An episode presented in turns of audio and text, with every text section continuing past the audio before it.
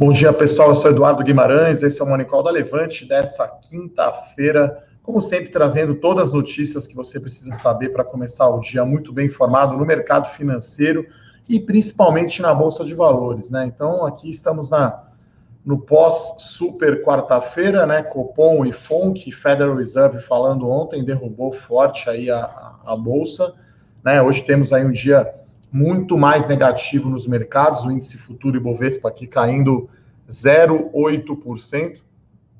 E pela manhã, os futuros aqui da Bolsa Americana caindo até mais, né? O S&P 500 caindo 1,7%.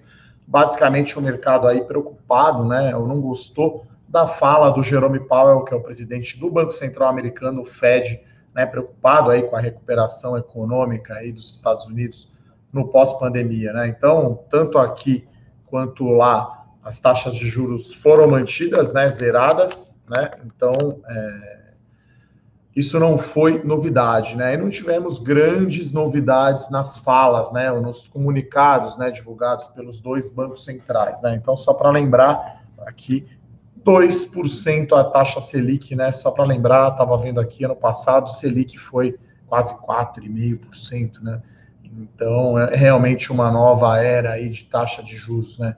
E o dia hoje deverá ser, então, uh, mais negativo. A gente teve ontem Bovespa em queda, né? Então, não sei qual foi a, se é a 15 ou 16 vez que cai abaixo dos 100 mil pontos, né? Então, até aquela piada já meme aí da Bolsa, né? Comemoração, festas dos 100 mil, né? Então, ontem bateu 99,675, a bolsa caiu aqui 0,6, até caiu menos do que caiu o S&P 500. Então, é, o dia então começa com esse tom, né? Ontem caiu meio o S&P 500, que nem foi tanto assim. É, hoje que temos aí na, na indicação aqui de uma abertura bem mais negativa, né? Então, nas commodities, a gente tem também a queda do minério de ferro, e do petróleo, né? Então, o petróleo do tipo Brent, 42 dólares, 0,4, 0,3% de queda, o minério de ferro lá na China também em queda. E hoje temos aqui alta do dólar, né? Então, ontem foi um dia bastante volátil na bolsa, algumas coisas subindo, né? Shopping, educação, enfim, alguns comportamentos aí diferentes aí ou estranhos, né? Vamos chamar assim né? E é um dia com pouca notícia no cenário corporativo, né? E na política também, né? Então, a boa notícia aqui, vou falar um pouco de fundos imobiliários, né? Que é uma classe de ativo que a gente gosta bastante aqui na Levante. Eu acho que, na minha opinião, puxando a sardinha para o meu lado, né? Melhor relação risco-retorno, ações small caps. Segundo lugar, fundos imobiliários ali. Então, temos agora um milhão 9.444 pessoas que têm custódia aí na B3, né, em agosto. Né? Então, é, só para comparar, né, no início do ano, né, ou em dezembro do ano passado, a gente tinha apenas 645 mil pessoas investindo em fundo imobiliário, né? Então, há 10 anos atrás, então, se a gente voltar aí, 12 mil pessoas apenas. Então, está crescendo bastante é, o volume negociado, a gente está falando aí 35 bilhões de reais de janeiro a agosto, isso é 11% maior aí do que o ano inteiro de 2019. Então, o fundo imobiliário cresce devagar, né? Não cresce tanto, talvez, quanto ações, né? Mas está ganhando importância. Eu acho que é um excelente começo aí para é, para quem está investindo em renda variável, né? Até fazendo um spoiler aí, então gravarei um vídeo hoje aqui do meu canal do YouTube, né? Toda quinta-feira entra novo vídeo lá no meu canal. Se você não está inscrito ainda, vou gravar hoje sobre fundos imobiliários. Então, no macro, esse é o, o, o cenário né, que a gente tem. Então, é, o mercado ficou muito preocupado né, com com a fala do Fed ontem e é um dia negativo geral em todas as bolsas, né? Se a gente olhar aqui, bolsas da Europa, Alemanha caindo 1%, Londres caindo 0,4% e aqui S&P 500 1,7%, né, por cento, né? Até o Brasil aqui está um pouco menos negativo do que os Estados Unidos, né? Então temos aqui nosso índice futuro caindo 0,9%. Na política, né, não temos novidade, a não ser que o Rodrigo Maia está com sintomas de Covid. Então, enfim, né, essa é a novidade. Tem aí, aparentemente, também um novo programa social, né, o relator do projeto do orçamento 2021, o senador Márcio Bitar, né, do Acre, então quer discutir aí um novo programa social a ser incluído aí no orçamento do ano que vem. Então, só para lembrar, né, um dia depois aí que o presidente Jair Bolsonaro disse que o Renda Brasil, que é a continuação aí do Bolsa Família, não seria incluído. Então são, né, capítulos aí de uma, uma certa novela aí, muito ruído, pouco pouca notícia, né? E no cenário corporativo a gente também tem pouca notícia, né? Vamos comentar aqui, né? Magazine Luiza é, possivelmente aí interessada em comprar os Correios, né? Então, Correio, né? É, quase que um sinônimo aí de ineficiência é, estatal. Então, o ministro de Comunicações do governo, Fábio Faria, comentou ontem, né? Sobre a possível privatização do Correio. Teriam aí cinco empresas quatro empresas interessadas, né? Então, Magazine Luiza, a Amazon e a, as empresas de logística DHL e FedEx, né? Então, segundo aí a notícia, essa proposta de privatização do Correio pode ser entregue nas próximas semanas, né, para o Congresso Nacional. Tem alguns temas polêmicos, né, como aquela questão dos serviços de mandar carta, telegrama, enfim, em locais distantes, né, dos centros urbanos, né, por um preço razoável, né? Então, é igual o Telecom, né? Fazendo um paralelo, né? Você vai pôr um orelhão lá no, no meio do mato, lá no interior de um estado pouco populoso, né? Então, é, e tem também aqui, aí, enfim, o, ministro falando também que conversou com o presidente do Conselho Administrativo de Defesa Econômica, que é o CAD, para acelerar a, a, análise da venda de ativos da Oi. Né? Então, né, no Brasil estatal acelerar, né, não é bem assim, né? Talvez é não ficar tão parado, né? Vamos chamar assim. Então acho que as duas notícias são são neutras. Claro que, né, por ser uma estatal, pode ter muito esqueleto lá dentro, muita coisa que a gente não sabe. A Magalu está querendo se consolidar aí quase como a Amazon brasileira, né? Até aproveitou aí a, a pandemia para começar a entregar também é, supermercado, comida. Até comprei cerveja artesanal, né, sem fazer propaganda, mas, né, enfim, comprando cerveja e, e, a Magalu, né, acho que mais da metade é, entregando aí até dois dias, né. Então, enfim, é uma, é uma melhora, uma melhora grande, né. Então, não temos ainda dados concretos, né, enfim, de preço, se a Magalu vai entrar mesmo nessa disputa, né, é um pouco ela tentando aí verticalizar, né, então que é essencial aí a entrega, né? Inclusive a própria Mercado Livre, né? A Meli, que é listada, que tem o BDR, né? Que é listada em Nova York, também pode ser um interessado, né? Porque essas empresas antes usavam o correio, né? Para suas compras online e agora com o crescimento aí do e-commerce, as empresas, enfim, dando muito mais importância à entrega, a chegar em menos de 48 horas. Aí você tem o Amazon Prime, que você não paga frete né, enfim, que funciona muito bem para livro, mas para outros produtos ainda não está tão bom. Né? Então a gente vê aí impacto neutro hoje aqui é, pro pregão, no, no pregão, né, para Magalu, acho que vai, enfim, negociar parecido com, com o Ibovespa, né? Então se a gente pegar aqui Magalu, né, tá em leilão, as ações estão indicando queda de 0,3, então tá até caindo menos um pouco do que vai cair o índice. O índice deve cair por volta aí de 1%.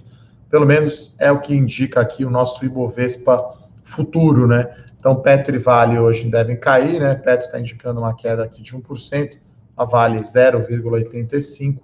Então, né? E, e na, no setor aí de telecom, né? Acho que não, devo, não devemos ter uh, uh, novidades, né? Pegar aqui as ações da Oi, né? Estão indicando aqui queda de 1,6%. Se a gente pegar aqui vivo, todas ainda em leilão, né? A gente não abriu, caindo 0,6%. E se a gente pegar as ações da TIM, né? Lembrando que é claro, né? Não tem ações listadas aqui, 0,6%. Uh, E a outra notícia é sobre o Grupo Ultra, né? Sobre aí o setor de distribuição de combustíveis. Então, o Grupo Ultra, aí, o posto Ipiranga, né? Que foi referência, né? É, em distribuição de combustível, até aquela brincadeira, pergunta no posto Ipiranga, que o Paulo Guedes seria o posto Ipiranga. Então, foi a referência, né? A marca Ipiranga tem 7 mil postos embandeirados, né? No Brasil, está entre as três maiores distribuidoras, junto com a Raizen, que é da COSAN, né, com a bandeira Shell, e a própria BR Distribuidora. Né? Então, é, o Ipiranga tem aí 80% da receita né, do grupo, e aí ele veio perdendo espaço. Né? Então, é, a notícia aqui é que a, o Grupo Ultra vai cortar né, investimentos né, em 30%. Né? Então, vai focar é, em infraestrutura, vai economizar aí né, despesas anuais por volta aí de 150 a 200 milhões de reais por ano. Então, é, é uma empresa muito grande, né? 7 mil postos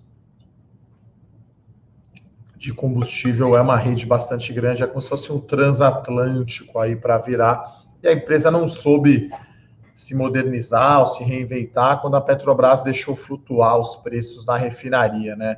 Lembrando que a Petrobras, né, enfim, produz aí o petróleo sozinha e refina sozinha, é um monopólio, né?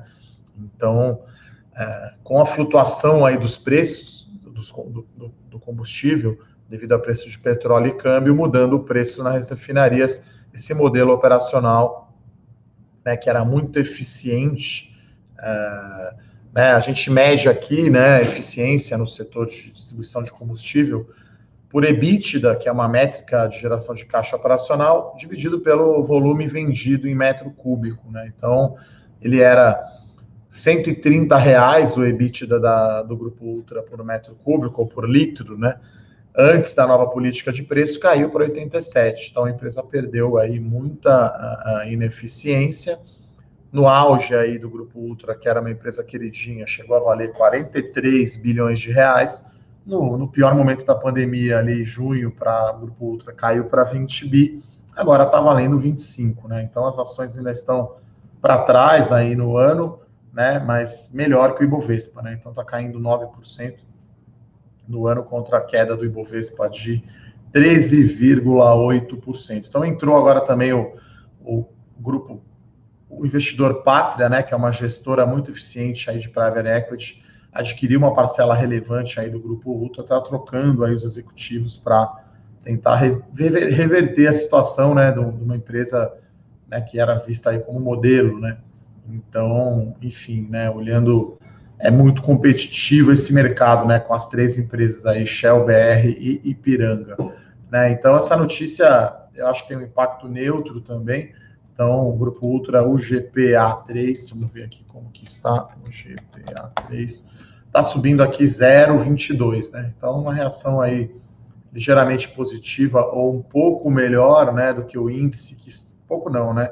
Razoavelmente melhor, já que o índice abriu aqui caindo 1%. Estamos aí no, aparentemente naquele canal aí, como dizem os grafistas, 98 mil pontos com 103, né? Tá ficando nesse intervalo, então aparentemente nesse nível aí de preço entra muito comprador no mercado. Né? Então, essas são as notícias do dia. A gente não tem muita notícia corporativa hoje. Uh, hoje eu vou estar né, mais uma live, então a gente está ali na semana Inspiração Levante, né? Mais de ação do que piração, hein? Do. Vou falar sobre a IPO hoje, tá, pessoal? Então, 8 horas da noite, mais uma live aí, quase toda semana aí a gente faz live. Estarei ao vivo no canal da Levante, o pessoal vai colocar o link aqui para falar do boom aí dos IPOs, falar de pets, falar da, da, da, oferta da Plano e Plano, que saiu ontem. Hoje, depois do pregão, sai aí o preço da oferta da Curi, parece que está bem aquecido, né? A Curi é uma, uma das empresas aí da Cirela.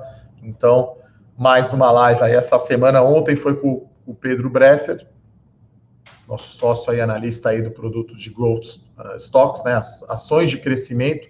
Ele falou sobre ações de tecnologia na terça, o Rafa, que é o nosso estrategista-chefe, falou, né? Então são três lives, cada dia com um aí dos sócios. E na sexta será, vulgo amanhã, teremos um morning call aí, maluco no bom sentido. Eu, o Rafael e o Pedro vou receber aqui o Rafa e o Pedro no Morning Call. Será um Morning Call aí diferente, tá? Então é isso, convido a todos então a participar do Morning Call. Aproveito aqui, né, para fazer o convite. É, não falei ontem, mas na terça-feira foi para o ar, né, mais um episódio aí do podcast Fora da Caixa. Conversei aí com o grande Bruno Benassi, falamos justamente sobre a onda de IPOs. Tá? Então, imperdível aí o Fora da Caixa, está disponível em todas as plataformas, né, Spotify, Deezer. Então, toda terça está lá no ar o podcast fora da caixa, falando de IPOs. E aí, claro, né, fazendo já um spoiler, o qual fora da caixa foi o IPO da Melnick. Né? Então, o IPO da Melnick, a construtora lá de Porto Alegre, né? É, é aí vem de Porto Alegre, vamos chamar assim, né? Então, é diferente. Construção civil, você logo pensa média alta renda em São Paulo. Essa empresa está focada em Porto Alegre. E então, bem interessante aí. Não deixem de escutar. Como sempre, vou lá para os, as perguntas, né? Então, a Mauri já começou aqui perguntando sobre Magalu. É, vamos ver, né, Mauri, como que vai ser, né? A gente não tem informação ainda sobre efetivamente a privatização. Quanto vai pagar, que, né, se ele vai levar a empresa inteira ou não, ou só a parte boa. É, eu acho que, enfim, até do ponto de vista de posicionamento competitivo, parece fazer sentido, né? Ainda sem pensar em preço, né? Então, não tem ainda nenhum fato relevante da, da Magazine Luiza sobre isso. Foi uma fala aí do ministro, né? O tal do segundo fontes aí. Eu acho que no limite B2W, Mercado Livre, de repente até uma via varejo podem olhar. Lembrando que as empresas todas estão com caixa, né? Levantaram recursos aí no follow-on, né? Na oferta. Então, vamos acompanhar. A Laide pergunta aqui: follow-on da Santos Brasil é para investidor qualificado, tá? Então, se você não tem as ações da Santos Brasil, né, são duas datas de corte, foi o dia 14 e o dia 21 de setembro. Então, se você não tinha as ações no dia 14, você não vai poder participar da oferta, tá? Então, essa oferta é a, chamada oferta restrita CVM 476. Uh... Bom, ela pergunta aqui também, a Laide, é, por sinal é minha tia, então um beijo aí para minha tia Laide. É, Santos Brasil, ela tem 1.300 ações, né? Se ela não entrar na oferta, vai ser diluída sim, tá? Então a diluição vai ser entre 20% e 25%. Né? Então, é claro que né, 1.300 ações, você tem uma parcela bem pequenininha ali do capital, né? Total da Santos Brasil, mas quem é acionista aí não follow-on e não exerce o seu direito de prioridade será assim diluído. Então, a oferta de diluição é entre 19,5% e 24,5%, que significa que cada 100 ações, né, com a demanda é, só do lote padrão, você vai poder comprar 100 ações, desculpa, de cada 100 ações você vai poder comprar 19, e se a demanda sair né, no lote suplementar, de cada 100 ações você vai poder comprar 24, lembrando sempre que arredonda para baixo aí, no caso, a quantidade de ações. É, o, José Luiz aqui pergunta, ele gostaria de saber qual a vantagem do acionista é, que entrasse o valor de mercado está abaixo do valor que eles estipulam. Olha, o que acontece geralmente, né, uma oferta desse tipo, é o preço da oferta vir abaixo do preço de mercado, tá? Então, como é um investidor institucional que coloca preço, né? Inclusive o Opportunity, que é um acionista grande, tem mais de 30% das ações, segundo a empresa, né? Eu fiz um call essa semana com a diretoria financeira de RI da Santos Brasil. O Opportunity vai entrar, a Dynamo também tem mais de 5%. Então, esses acionistas grandes, né, vão como a gente chama, ancorar essa oferta e geralmente eles jogam o preço um pouquinho para baixo, tá? Então o preço agora da Santos Brasil 5,10 é o palpite aí, né? Por palpite, pode ser que a oferta fique um pouco abaixo aí dos cinco reais, tá? Então você tem duas vantagens aí, né, de, de entrar no follow-on, né? Primeiro é não ser diluído e segundo é comprar um pouco abaixo do preço de mercado, tá? Então, é, esse é dessa forma que funciona, tá, Zé Luiz? É, o André aqui faz uma boa pergunta, né? Como funcionam as emissões de novas cotas dos fundos imobiliários, né? É como se fosse um follow-on mesmo de ações, tá? Então, é, geralmente vai lá, se emitem é, novas cotas, a diferença é um pouco de preço, né? Porque como tem alguns fundos, como é o caso da Log, né? Eu comentei essa semana, né? O fundo do Banco Inter, da Log é, Commercial Properties, né? Então, LGCP11. Então, ele vai pôr o preço ali de 100 reais, né? Para captar. E aí ele vai usar o recurso para comprar os galpões, né? Comprar a participação dos galpões da Log, né? A Log é, LOGG3. Tá? Então, é, é, é parecido na questão do fundo imobiliário com um follow-on de ações, né? A diferença é, é, é, o preço, né? Os fundos tendem a ficar negociando ali na cota de 100, né? Já que os fundos, é, esse fundo de logística especificamente, né? Que, é, que, são ativos maduros, ele tende a ser um fundo de yield, né? Um fundo que paga dividendos, né? Então, né? Você pega uma empresa que paga dividendos, a sua cotação vai ficar sempre ali no 100, né? Vamos dizer que ela pague, não sei, 6% de de yield por ano. Então, tá, né, 106 reais a cota. Quando ela vai lá e paga o dividendo, vai para 100. Né? Então, uma empresa, né, uma cash cow, aí, uma vaca leiteira.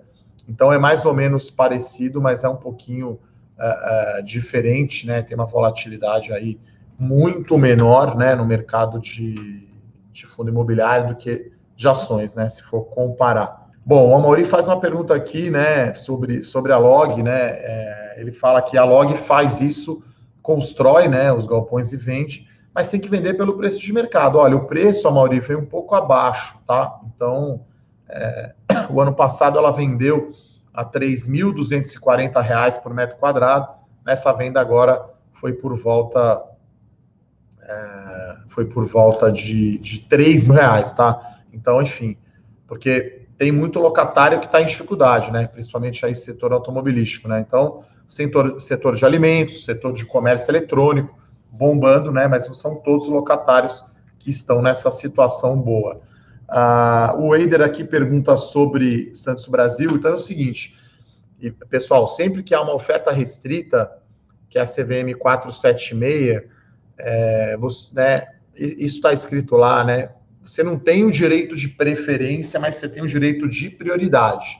Então você precisa informar né, o, seu, o seu assessor ou a sua corretora que você quer exercer o seu direito de prioridade. Né? Então tem algumas condições que precisam ser cumpridas, que é você precisa ter as ações no dia 14, que é exatamente um dia antes, aí 14 de setembro, que foi um dia antes né, da, da do anúncio do follow-on, e você precisa ter as ações no dia 21 de setembro. Então, você precisa ter as ações nesses dois dias, você precisa exercer. Né? O, período de reserva vai até o dia 22 de setembro, que é a terça-feira que vem. Tá? Então, é dessa forma que você. É... E o preço, o Zé Luiz aqui pergunta, definido no dia 24 de setembro. Né? Então, é, é meio que você vai entrar mercado ali, você não sabe exatamente o preço. Igual o IPO, né? É que no IPO geralmente tem uma faixa, tem um intervalo, mas você viu no caso da Lavi, no caso da Plano Plano, Pague Menos, né? O preço acabou sendo definido abaixo dessa, dessa faixa, tá? Então, é, acho que esse é o esse é o que deve acontecer, tá? Isso é normal, tá, pessoal? É, então, vocês aí que têm né, as ações, é, as ações da Santos Brasil, que é uma recomendação aberta da nossa carteira Small Caps, então você deve exercer o seu direito de prioridade, tá? E colocar é, a ordem a preços de mercado. Então, no dia lá, você olha o preço de tela, você acho que tem a opção de você pôr a mercado, ou você pode, por exemplo, agora está 5,10, você vai lá coloca 5,20, por exemplo que é o preço máximo né, que você vai pagar. E se a oferta sair abaixo, você vai pagar exatamente o valor da oferta. Né? E também você vai saber efetivamente quanto, qual a quantidade de ações exata, só depois se for divulgada aí a demanda. Claro, mas aí a empresa informa e, claro, a gente vai comentar aqui no Morning Call. Uh, o Rodrigo aqui pergunta né, se o mercado, imagino que ele esteja se referindo ao Ibovespa, né? se ele fica nesse patamar até o resultado do terceiro TRI. É... O mercado está um pouco de lado, né, Rodrigo, sem um gatilho claro. Acho que começa a ter mais risco aí por conta das eleições americanas e tem a questão fiscal, né, que não andou, né, tanto fiscal quanto reforma administrativa, né, quanto reforma tributária, né, então não, não tivemos nada concreto nesse, né, nessa seara, vamos chamar assim, então não teve realmente um trigger, né, um catalisador claro. Eu acho que vão ter resultados aí de terceiro trimestre de empresas que virão muito melhores que o esperado, né? Estou esperando resultados muito bons, por exemplo, para setor frigorífico, para as empresas de aluguel de veículos, falando com as empresas no feriado agora de 7 de setembro, já a ocupação dos carros alugados foi de 90%, né? Todo mundo na praia, as estradas uh, uh, lotadas. Construção civil, que retomou lançamento e venda, frigorífico, que tem a, a exportação para a China. Então, acho que né, Vale, que já antecipou aí um dividendo grande, deve ter gerado muito caixa no TRI. Então, o mercado antecipa né, um pouco esses resultados do terceiro TRI, mas fica um pouco sem catalisador, né, sem gatilho, por conta da questão fiscal e eleição americana. É, o Edson aqui pergunta sobre bancos, né? A gente fez um vídeo, eu fiz um vídeo lá no meu canal do YouTube com o Rafael, por sinal, né? O Rafa foi lá no meu canal, a gente gravou aqui no estúdio da Levante. A gente acha que está muito barato as ações de bancos, né? Principalmente Itaúsa, né, que a gente prefere aí, é, que é a controladora aí do Itaú, do Banco Itaú e Banco do Brasil, né? Então acho que não tem muito downside, né? Ou, ou, ou queda aí para as ações de banco, as ações estão caindo aí 30% no ano. O Banco do Brasil negocia 0,8 do valor patrimonial.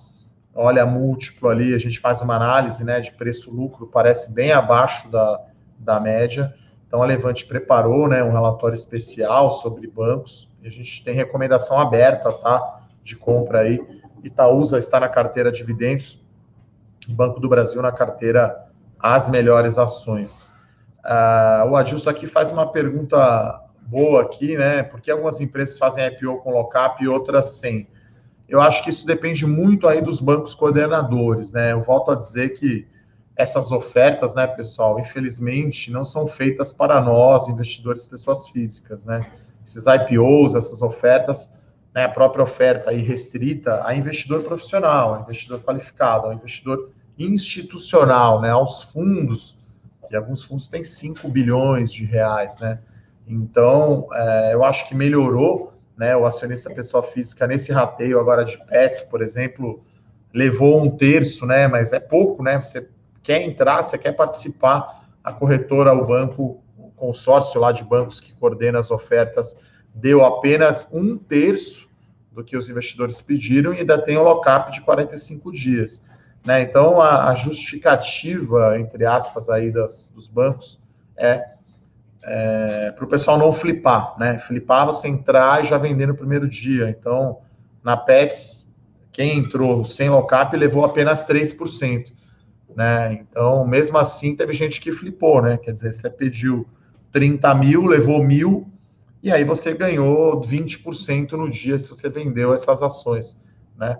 Então, no caso aí de, de, de pets, a gente recomendou entrar com lockup, já que a visão é de prazo mais longo, então depende muito aí de demanda é, pelas ações, né? No caso da Pets, a demanda foi extremamente aquecida, então é, né? Quanto mais demanda em tese, mais a possibilidade, maior a possibilidade de colocar lockup, tá?